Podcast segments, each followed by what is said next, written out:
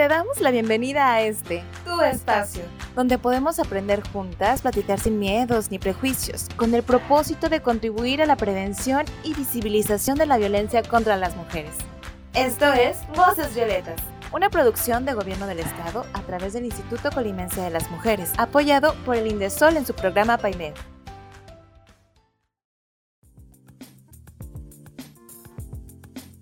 Hola, bienvenidas a Voces Violetas, un espacio para ti, un espacio para todas. Esta es una producción del Gobierno del Estado a través del Instituto Colimense de las Mujeres, apoyadas por el INDESOL en su programa PAIMER. Yo soy Ceci y el día de hoy vamos a hablar sobre los derechos de las mujeres.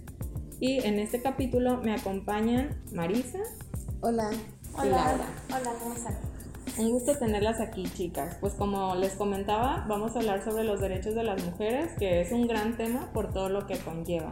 Eh, para iniciar, ¿algunos de ustedes saben qué son los derechos de las mujeres o que les gustaría compartir con nuestra audiencia? Bueno, los derechos, eh, los derechos humanos hay que partir de, de, su base. Jurídicamente se le llaman prerrogativas, pero básicamente son las libertades que tiene un ser humano por el simplemente hecho de existir. Eh, eh, por lo regular hay un conocimiento, digamos, colectivo de las personas, sabemos qué son, pero a la hora de definirlo nos cuesta trabajo, ¿no? Decimos, pues son derechos de los derechos humanos, pero no salimos de ahí. Al final de cuentas son libertades que tenemos, que puede haber individuales de cada persona y pueden haber tanto de una manera colectiva como es el caso de las mujeres. Se hacen de manera colectiva como poniéndole apellidos a los derechos humanos porque de mujeres, de migrantes, de personas adultas mayores con discapacidad, niños, niñas, adolescentes, cuando dices, bueno, estas personas también son seres humanos, ¿por qué tendría que haber una diferencia? Bueno, esa diferencia y ponerle derechos humanos de las mujeres, ahora niñas y adolescentes también incorporadas a este apellido, vamos a decirlo, es por esta, por esta violación tanto sistemática e histórica que se han tenido en el tema de derechos humanos de las mujeres, es decir, esos derechos humanos que se supone tenemos por el simplemente hecho de existir no han sido garantizados a plenitud o parcialmente para las mujeres. Por eso esas libertades que se supone que debemos de tener por simplemente hecho de haber nacido no han sido suficientes por haber nacido mujeres. No sé si, si me di a entender, pero... Muy bien, muchas gracias. Es importante porque sí, casi siempre nos vamos con la cinta y es bueno como distinguir esta parte de por qué son derechos de las mujeres. Este, y nos podrías platicar un poco más sobre qué ejemplos de estos derechos se podrían decir que son como los básicos o los más importantes. Mira, los derechos humanos llevan su orden, ¿sale? Llevan su orden, digamos, hasta generacional. Y han ido, los, las generaciones de derechos humanos han ido a la par con las olas feministas.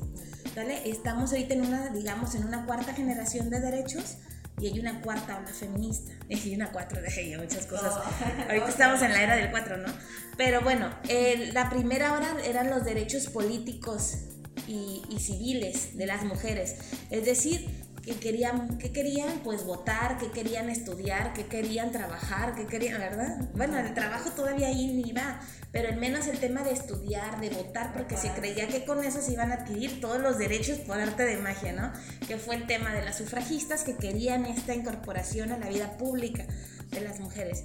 Vida pública no para aparecer en un curul, aunque sea para ir a votar el domingo, de manera simbólica lo digo. Después vinieron otros, los culturales, los económicos, los sociales. Ahora sí, vámonos a trabajar, vámonos a incorporar realmente en el espacio público.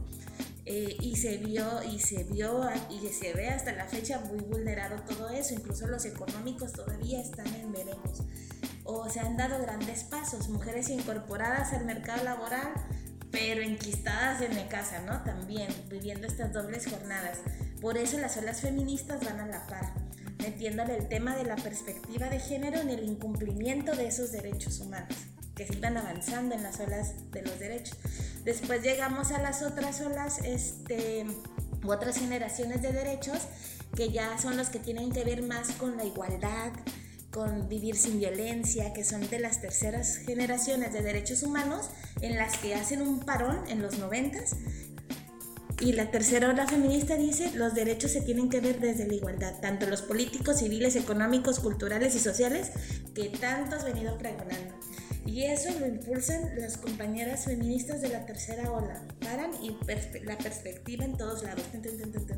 Regresa la cuarta ola feminista, cuarta ola de derechos humanos, y entran las feministas incorporadas con las tecnologías de la información. Entonces, espérate, no, no es cualquier cosa. Entonces, todo eso que las de la tercera ola revisaron, que no se venía cumpliendo y que impulsaron tratados internacionales y todo el rollo para hacer valer los derechos desde las sufragistas y más atrás, lo, lo, empezaron a poner sobre la mesa y sobre las redes y sobre todo.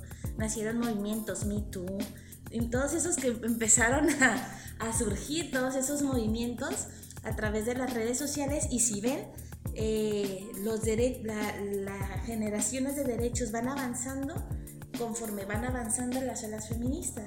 Ahorita ustedes con qué se identifican, que si, si, ustedes sienten violentado un derecho, agarran su celular y lo publican. En mujeres en ese entonces no tenían esa posibilidad de hacerlo, pero nosotras que somos, digamos, las feministas de cuarta generación, lo podemos ya hacer y dar voz a aquellas que tuvieron que dar la cabeza, ¿no? este, por, esta situación. Entonces, eh, pues eso ha sido básicamente la, cronología, digamos, de una manera muy rápida, porque esto lleva hasta maestría, doctorado en materia de derechos. Y, y básico, pues, para poderlos distinguir, eh, tenemos que enfocarnos en los tres primeros de la Declaración de Derechos Humanos. La vida, entonces que te anden matando evidentemente es una violación gravísima de los derechos. O sea, te quedas sin vida, sin derechos y sin nada. Derecho a la igualdad y derecho a la igualdad entre mujeres y hombres. Si ven el derecho a la igualdad es primero incluso que la igualdad entre mujeres y hombres, porque si no cuentas las condiciones en las que vive cada mujer y cada hombre, no vas a cumplir nunca la igualdad, por lo tanto siempre vas a estar vulnerando derechos. Por eso es importante la, la interseccionalidad, es, el segundo de, la declaración. Y de ahí te va que deben de ser progresivos, inherentes, inalienables, indivisibles, interdependientes, eh, bla, bla, bla, bla, bla. Y, y nace otro concepto también para decir, cuando no los cumples hay una discriminación. Entonces, cuando no lo cumples, obviamente va a haber una discriminación y será sancionado. Vulnerar un derecho porque al estar interrelacionados, si no le das de comer, si no le das salud, educación, desarrollo, expresión, la vas a matar, lo vas a matar. ¿no? Si no puede expresarse, lo vas a matar. Si no puede comer, lo vas a matar. Pensión alimenticia está en el Código Penal, lo vas a matar. Necesitas eh, proteger todos los derechos que van relacionados hasta llegar a la vida. Y en el caso de las mujeres, no han sido garantizados al 100. Por eso es que se matan a las mujeres no guillotinadas o con arma punzocortante, como son los feminicidios. Actualmente es el modus, digamos, operando. Nos dejas así sin parpadear. Un tema muy interesante y sobre todo de darnos cuenta, como dices, que sí, a veces nos vamos como con la finta o con, pues sí, el feminicidio muy, muy triste y sobre todo por lo que representa pero siempre lo que hay detrás, ¿no? ¿Qué llevó a eso o lo que se pudo haber evitado? Sí, que hubiera pasado, sí, que hubiera pasado eh, si hubiera tenido acceso, no sé, a una red de apoyo, a la información, a ponerle nombre a lo que estaba pasando. O sea, como que llevarnos hasta ese punto pues es muy importante y qué bueno que es conocerlo y darnos cuenta. El Instituto Colimense de las Mujeres, fíjense, eso es interesante. Yo analizo mucho como la historia para poder entender dónde estás parada.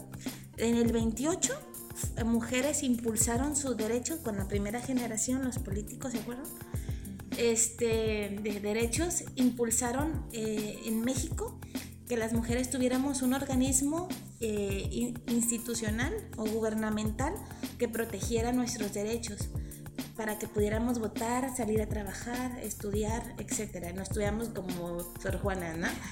Entonces, este, que eso fue en el 28, Sor Juana fue en los 400, me hace.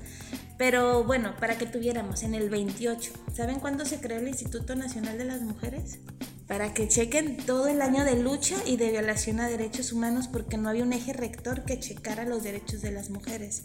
En el 2001 con Vicente Fox. O sea, apenas lleva 20 años. El nacional. Ajá, el nacional. El colimense llegó muchos años después y los municipales ayer, prácticamente, que son los ejes rectores de los derechos humanos de las mujeres pero la problemática nos, nos rebasó. este, es porque así tenía que ser, porque son derechos humanos, pero los derechos humanos de las mujeres no han sido reconocidos, han tenido que lucharse para garantizarse, ese es el detalle. Y qué triste que, que, no sean como, como que esta lucha de la que hablas no sea como acumulativa, ¿no? Sino se gana algo, pero pierdes otra cosa, entonces tienes que volver y tienes que, o sea, que, que ojalá fuera que todo vaya sumando y pues se hiciera como una bola de nieve y se fuera creciendo. Pero pues vivimos en unos tiempos que a veces es difícil y es triste darnos cuenta de esta realidad de tal vez ganamos en una cosa, pero vamos perdiendo en otra. Entonces, por ahí va la siguiente pregunta y creo que con lo que acabas de comentar, Laura, nos la contestas, de por qué no se han cumplido o cuál es el motivo por el que no todas las mujeres gozan de estos derechos. Eh, aquí, como tú comentabas, pues ya nos damos cuenta, todo comienza como desde este incumplimiento de las libertades que son otorgadas hacia nosotras solo por nacer. Y entonces sobre esta misma línea, ya como para cerrar, podríamos decir eh, qué podemos hacer nosotras desde nuestra trinchera para garantizar esta ejecución de nuestros derechos o qué podríamos hacer para garantizar su cumplimiento de los mismos. Pues yo creo que una tiene que ser, o sea, informarte, o sea, cuando no te informas, o sea, ¿cómo vas a defender algo que no conoces? ¿Cómo vas a cuidar algo que no quieres porque ni lo conoces? Eh, es ir así. Eh, por ejemplo, en el tema de derechos reproductivos, que es lo que está ahorita sobre la mesa y lo con lo que se va a empezar a legislar, es identificar dónde está la falla, ¿vale? Ahí en, en la Constitución, por ejemplo, ahí dice, puedes elegir el número y espaciamiento de hijos, ¿no? Pero no te dice, puedes elegir si quieres o no, y si sí, el número y espaciamiento. elegir, ya de por hecho va, va por hecho que los vas a tener y ya te doy chance que elijas el número de espaciamiento. El elegir tenerlos o no y después elegir cuántos y en qué momento, eh, ahí, ahí está la falta del derecho, por eso se vuelve inconstitucional. Esas situaciones son las que, las que como feministas, digamos, comprometidas y más si somos servidoras públicas, son las que tenemos que hacer, informarnos. De a partir de ahí, hacer lo que sea en nuestra vida. Ni siquiera hablo de ir a una marcha. En una marcha, pues te unes y está padre. Pero, pero ir, al, ir al, fondo de las cosas, a los orígenes de esa violencia, a los orígenes de esa desigualdad, para incluso en un debate con una amistad, un amigo, un novio, lo que sea, eh, decirlo con el conocimiento de, lo que ha sido llegar hasta ahora, ¿no? Porque ahorita es, es o sea, fuera de este mundo que asesinen a una mujer, como lo es que asesinen a un hombre también, ¿no? Que las violencias también la vive el otro, en sus características y bajo sus circunstancias. No victimizarnos, porque victimizarnos es reafirmar que somos un sexo débil y no lo somos. ¿No? Tenemos debilidades como el otro las tiene y tenemos fortalezas como cualquiera. Entonces, eh, si bien hacer notorias las diferencias para que alcancemos la igualdad, eso es el principio de equidad, ¿eh?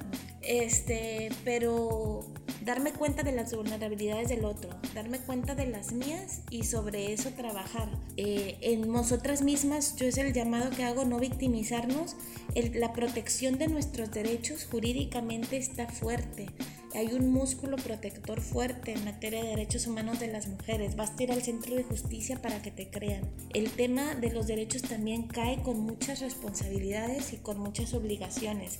Quiero justicia porque me tocó en la secundaria. Denuncia. Esto es un tema de justicia social, es un, es un tema que se necesita, pero aquí no va a estar la justicia en el teléfono, va a estar en los mecanismos de justicia tienen que hacerse a la par. Hacer valer los derechos es conocer los mecanismos que nos los defienden. ¿Sale? Y, e informarnos, porque si le dices a un niño, ¿cuáles son tus derechos? Tengo derecho a la educación, al alimento, a un hogar, a un esto. Pues sí, no lo sabemos de memoria, casi como el Padre Nuestro. Pero hacerlos valer y identificar dónde yo a lo largo de mi vida no se me han cumplido o, o quién me los va a hacer valer, entonces, ¿qué mecanismos el niño tiene para sentirse en ese hogar? ¿Qué mecanismos tienen las mujeres para sentir ese empoderamiento, para sentir esa seguridad, para sentir que su educación va a tener frutos en su área laboral, por ejemplo, en su inserción laboral? Y si nos vamos a ir a parar una marcha con un paliacate, con una consigna, es porque sabemos que realmente la lucha no ha terminado porque hay argumentos válidos detrás, ¿no? Creo que es importante y también es un tema, sí, de información y también de conciencia, de, de saber pues qué tenemos, qué nos hace falta y sobre todo esta parte de vivirlo en colectivo, no nada más pues verte por ti, pensar por ti y para mí y todo, sino pues eh, tratar de que todos estos derechos se cumplan. Ahora sí que todos los derechos para todas las mujeres. Y ha habido muchísimos avances, ¿eh? Muchísimos, muchísimos. Pero faltan otras cosas, pero ha habido mucho. Y para ambos, ¿eh? Para, faltan muchas cosas para ambos, para hombres y para mujeres. Bueno, yo casi no he dicho nada. He querido hablar, pero no he podido porque me interesa mucho y estoy aprendiendo conforme vas hablando. La verdad, yo creo que visto desde ambos lados, desde adentro y desde afuera, desde el instituto y todo, creo que hay que abarcar todos los puntitos y las letras chiquitas de todos los ámbitos públicos como mujeres, porque si o sea, podemos tener conciencia de que hay ciertos derechos y vas a un lugar y te das cuenta de que hay violencias este, dentro de, de, ese lugar, ¿no? Pero hay que ser como consciente de que la información, pues, es casi casi un privilegio en muchos aspectos. Entonces, yo, visto desde todo lo que hemos hablado, creo que hay que tratar de expandir las tecnologías de información a hay que tratar de hacerlas pues, más públicas para que todas podamos acceder a esa, a esa, información que tanto necesitamos para poder deconstruirnos y conocer nuestros derechos. También creo que hace mucha falta ese empoderamiento colectivo también de nuestra parte para poder como dominar completamente la lucha por la que estamos aquí, porque pues Obviamente hay que conocer todas nuestras necesidades eh, como feministas interseccionales o el tipo de feministas que seamos. Hay que conocer pues lo que le hace falta a la otra, lo que me hace falta a mí, lo que te hace falta a ti, porque pues como es un empoderamiento colectivo, no podemos solo pensar en nosotras. Y pues sí hay que abarcar cualquier cosa, eh, cualquier cosita chiquita que nos hace falta. Por ejemplo, creo que también hace mucha falta esa accesibilidad a la salud mental de las dos partes, ambas, masculino y femenino, porque creo que gracias a, la terapia y todo eso que podemos ofrecer aquí, por ejemplo, muchas mujeres han sabido sostener y, e informarse sobre las violencias que existen. Sobre todo por la injusticia social que hay en México, ¿no? O sea, casi todo tiene que ver con la falta de información o, o la falta de saber, saber ponerle nombre a, a, las, a los sentimientos también, ¿no? La parte de salud mental. Sí, pues es un tema invisibilizado que empieza a tener a ponerse sobre la agenda y seguramente habrá grandes grandes modificaciones, ¿no? No basta con la revisión emocional, sino psiquiátrica también. Eh, habrá que ver qué, qué pasa, ¿no? En ese sentido pues ojalá que sí es una, una, gran área de oportunidad y sobre todo me quedo ya como para cerrar el programa, me quedo con esta parte que mencionas Laura de que más de que conocer nuestros derechos sería como a dónde acudir o saber qué hacer cuando estos derechos no se están cumpliendo y creo que es algo muy interesante y muy importante que debemos conocerlo y reconocerlo a todas las personas. Sí, yo creo que es como este primero es reconocerlos así identificarlos, los, los, cuando hay algo que sientas injusto, ¿no? Cuando sientes que, hay, que te hacen una diferencia por lo que sea, tanto porque eres mujer como porque eres, tienes cierta edad, por ejemplo, que incluso en la inserción laboral de las mujeres jóvenes es como, ¿esta qué me va a venir a decir? O sea, ese adultrocentrismo que existe el androcentrismo que existe por parte de los hombres, el adultocentrismo por parte de los adultos y esa situación que hay en la niñez, la adolescencia, las personas jóvenes, sobre todo mujeres, y ver así como las diferentes vulnerabilidades que tiene cada persona, no porque nació vulnerable, sino porque se le vulnera en el camino. Entonces este, se le discrimina, además considerado delito, código penal, uno tres años de prisión, pero no es denunciable porque es considerado normal, ¿no? Está normalizado. O sea, los derechos hay que empezarlos a ver de una manera más crítica, no normalizados. Ahí la cruz que me tocó vivir, no, pues aquí siempre ha sido así. Uh, si vieras mi mamá como le Eso es normalizar la violencia y es normalizar la vulneración de derechos, no hay que normalizarla, identificar los mecanismos que te van a ayudar cuando eso suceda. Y por último, el tema de la exigencia social, unirte a colectivos o tú misma desde la medida de tus posibilidades, eh, replicar, ¿no? Reproducir para bien eh, el tema de los derechos a los que tienes por el simplemente hecho de nacer. Y además tienes una constitución casi casi bíblica que te lo dice, Entonces, o sea, hacerla valer desde chamba de cada quien, no de las instituciones. Las instituciones entran cuando hay un fallo social o cuando hay alguna vulneración. Es chamba de cada quien vivirlos, ¿no? Y ahora que tienes la oportunidad de informarte y todo eso, de tener el acceso a esta información, pues nos toca poner de nuestra parte desde nuestro privilegio para poder hacer que las cosas se cumplan. Pues muy bien, es momento de despedirnos el día de hoy. Muchas gracias a todas las personas que nos sintonizaron desde su casa, coche, oficina o espacio en el que se encuentren. Voces Violetas es un programa del Instituto Colimense de las Mujeres impulsado por el gobierno del estado de Colima eh, recuerden que la contingencia nos obliga a quedarnos en casa, pero nunca, nunca a tolerar ningún tipo de violencia. No estás sola y ante cualquier situación de violencia, te invitamos a que te comuniques a la línea de atención 075 del Instituto Colimense de las Mujeres, que está disponible para ti 24 horas al día. Compartan este programa, escúchenlo y síganos. Yo soy Ceci y les agradezco a Marisa, Laura, su participación y nos escuchamos en otra emisión de Voces Violetas. Hasta luego. Bye. Hasta luego.